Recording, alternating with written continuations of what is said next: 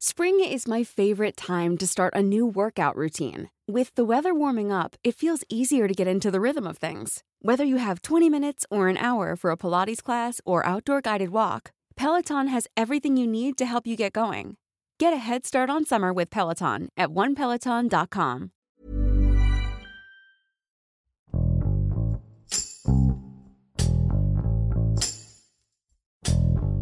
El Congreso de Estados Unidos publicó recientemente el informe actualizado sobre crimen organizado en México, en el cual menciona a los grupos de narcotráfico que dominan en el país, siendo el cártel Jalisco Nueva Generación y el cártel de Sinaloa los de mayor poder y los principales generadores de violencia en México.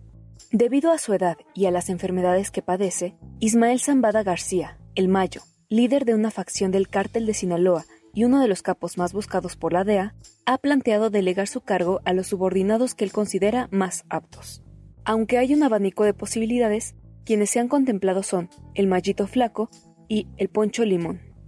En este episodio escucharemos la investigación realizada por el Sol de Sinaloa, en el que se explica la relevancia que tiene la sucesión del Mayo dentro de los líderes del cártel de Sinaloa y las razones del por qué se les está tomando mayor consideración a algunos personajes para tomar las riendas del grupo de los Zambada. Con Hiroshi Takahashi, esto es Profundo.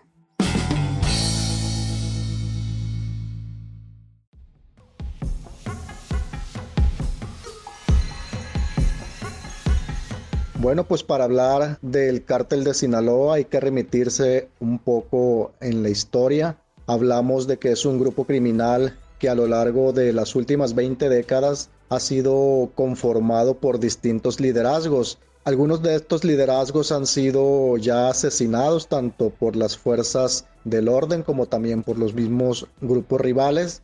Sin embargo, cobra especial eh, relevancia Ismael Zambada García, a quien conocemos como el Mayo o el Señor del Sombrero.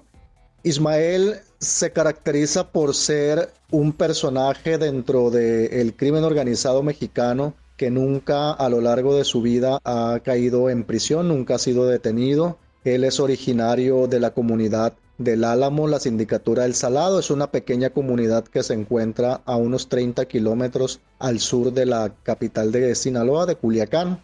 Pues Ismael Zambada García, ahora que detuvieron a Rafael Caro Quintero, se convierte en automático en uno de los líderes de facción que se queda en la mira ahora debido a pues este tipo de liderazgos que pesan dentro del cártel. La otra facción del cártel de Sinaloa está dirigida por los hijos del Chapo Guzmán.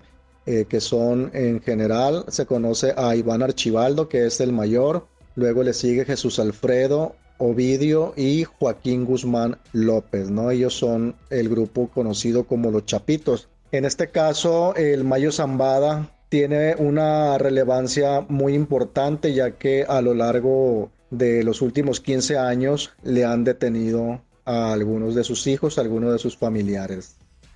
Bueno, pues los golpes más evidentes son aquellos donde han detenido a sus hijos y a su hermano Reinaldo Zamada García. Recordemos por principio que Reinaldo Zambada fue detenido en el 2008 todavía por la Policía Federal que encabezaba Genaro García Luna. Actualmente Reinaldo es parte de la cartera de testigos protegidos del Departamento de Justicia norteamericano. Participó en el juicio del Chapo Guzmán aportando información y actualmente se prevé que sea uno de los testigos estelares en el caso que se le sigue García Luna en el mismo tribunal de Nueva York, en donde fue sentenciado a cadena perpetua el Chapo Guzmán. También recordemos que Vicente Zambada Niebla, el Vicentillo, el hijo mayor del Mayo Zambada, fue detenido en 2009 en Ciudad de México, en este caso por las Fuerzas Armadas. Posteriormente, en 2010, fue extraditado y a partir de ahí empieza un largo periplo, una larga batalla legal del Vicentillo por conseguir tener un acuerdo que lo libere de la cadena perpetua, ya que los cargos que mantenía en la Corte de Chicago podían haber terminado en una cadena perpetua. Hoy tanto Vicente como Reinaldo pues ya tienen una especie de inmunidad. Libraron la cadena perpetua y nada más están esperando un tiempo adecuado para obtener la libertad condicional. Los otros dos hijos del Mayo también lograron beneficios de ley. El primero de ellos fue Serafín Zambada, que es el menor de los hijos, y él fue detenido en 2003 y después liberado en 2008 después de apenas cinco años de prisión. Actualmente, apenas el 22 de julio pasado, eh, Ismael Zambada Imperial, el mallito gordo, fue liberado y actualmente tiene, eh, pues goza de la libertad condicional ¿no? en Estados Unidos. Sin embargo, eh, uno de los golpes muy fuertes en lo emocional que ha recibido el Mayo también, pues ya fue hace algún tiempo, en 1995 le mataron a su hermano Vicente Zambada García en Yucatán. Y bueno, obviamente a lo largo de estas décadas su organización se ha visto eh, diezmada debido a, detenciones o asesinatos de sus operadores. Sin embargo, él se mantiene a flote. Actualmente ha recibido decomisos por parte del gobierno federal de narcolaboratorios y detención de operadores también aquí en Culiacán. Sin embargo, eso no ha representado realmente un golpe mortal para la organización.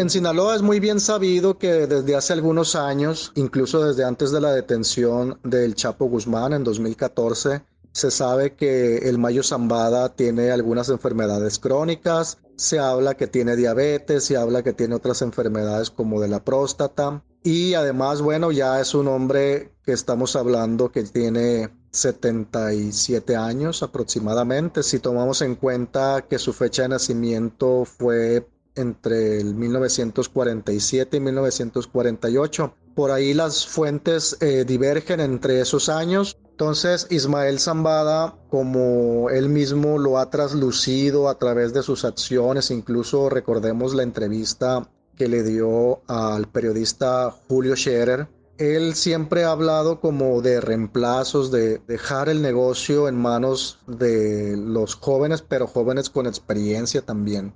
No estamos hablando de una jubilación que pretenda el Mayo Zambada, pero sí de gradualmente retirarse un poco del negocio para él atender ya sus asuntos de enfermedades, sus asuntos familiares, porque pues como sabemos el negocio del narcotráfico es un negocio bastante demandante en el que siempre hay que permanecer conectado. De hecho, uno de los éxitos del Mayo Zambada para no ser detenido es justamente el poco uso de la tecnología, ¿no? Está documentado por parte de la DEA que el Mayo Zambada no usa celulares, no usa radios de comunicación, transmite muchas órdenes verbales y busca siempre alejarse de los centros urbanos de población.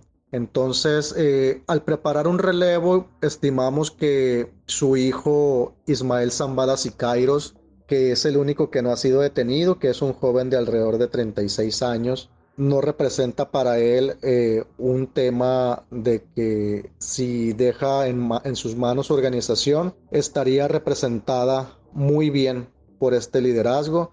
Emerge otro, otro liderazgo que hemos perfilado, que se llama Alfonso Limón Sánchez, el Poncho Limón, debido justamente a la experiencia que ha logrado este personaje dentro del cártel de Sinaloa. Poncho Limón ya es un hombre de 50 años, es originario de Badiraguato, y durante los últimos 20 años ha trabajado codo con codo con el Mayo Zambada.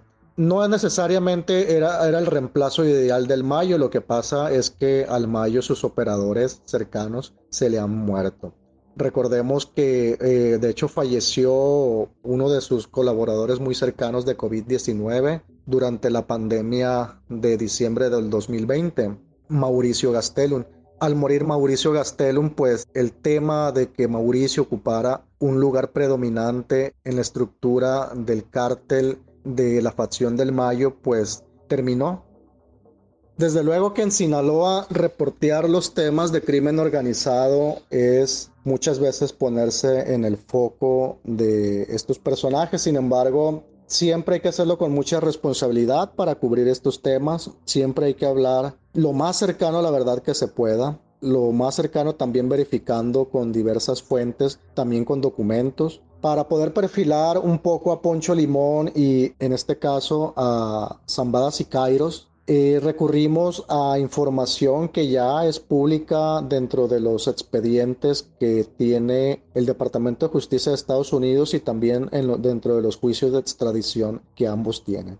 Es decir, es información que se pueden consultar en documentos de la Corte, tanto de Estados Unidos como documentos también en los tribunales en los que llevó, en este caso, Poncho Limón, su amparo para no ser extraditado a Estados Unidos. Esa información está corroborada ahí en este expediente judicial y también en el caso de lo que se le acusa a Ismael Zambada Kairos.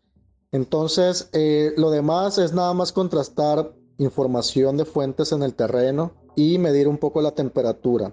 Una vez que se pueda hacer un filtro de toda esta información, entonces hay que escribir de manera fina y de manera lo más que se pueda objetivamente para eh, no provocar matices que puedan confundirse con un texto agresivo, ¿no?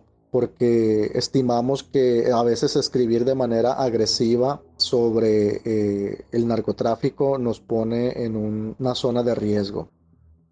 Actualmente no se prevé que el cambio de liderazgo en el cártel de Sinaloa sea en automático estimamos, de acuerdo con las fuentes consultadas, que pudiera ser de forma gradual también. Más bien es tener a, un equipo confiable y sólido para el momento en el que él pueda faltar completamente, ¿no? El otro es que efectivamente sí existe ciertos resabios entre la facción de los Chapitos con la de Ismael Zambada, sin embargo, hasta el momento han logrado procesar los desacuerdos que han surgido al seno de la organización.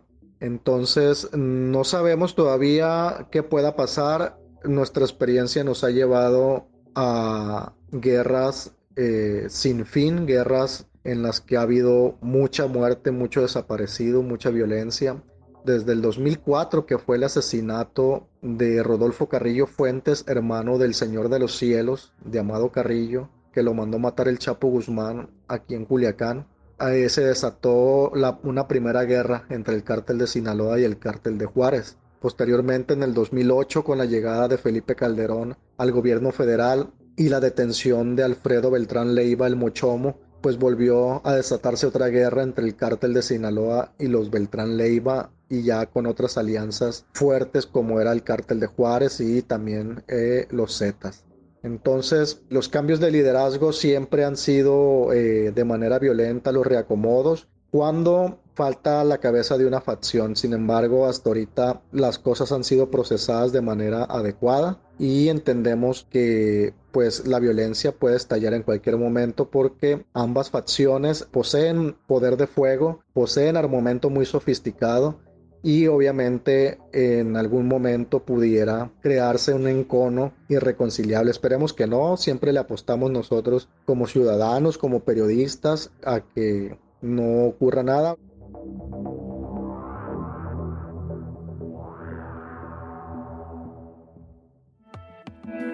Te invitamos a suscribirte a nuestro podcast a través de las plataformas de Spotify, Apple Podcast, Google Podcast, Deezer y Amazon Music, para que no te pierdas ningún episodio. También nos puedes escribir a podcast.om.com.mx o en Twitter podcastom. Te recomendamos escuchar la guía del fin de semana, donde en cada episodio la señorita etcétera recomienda diferentes actividades para vivir experiencias inolvidables.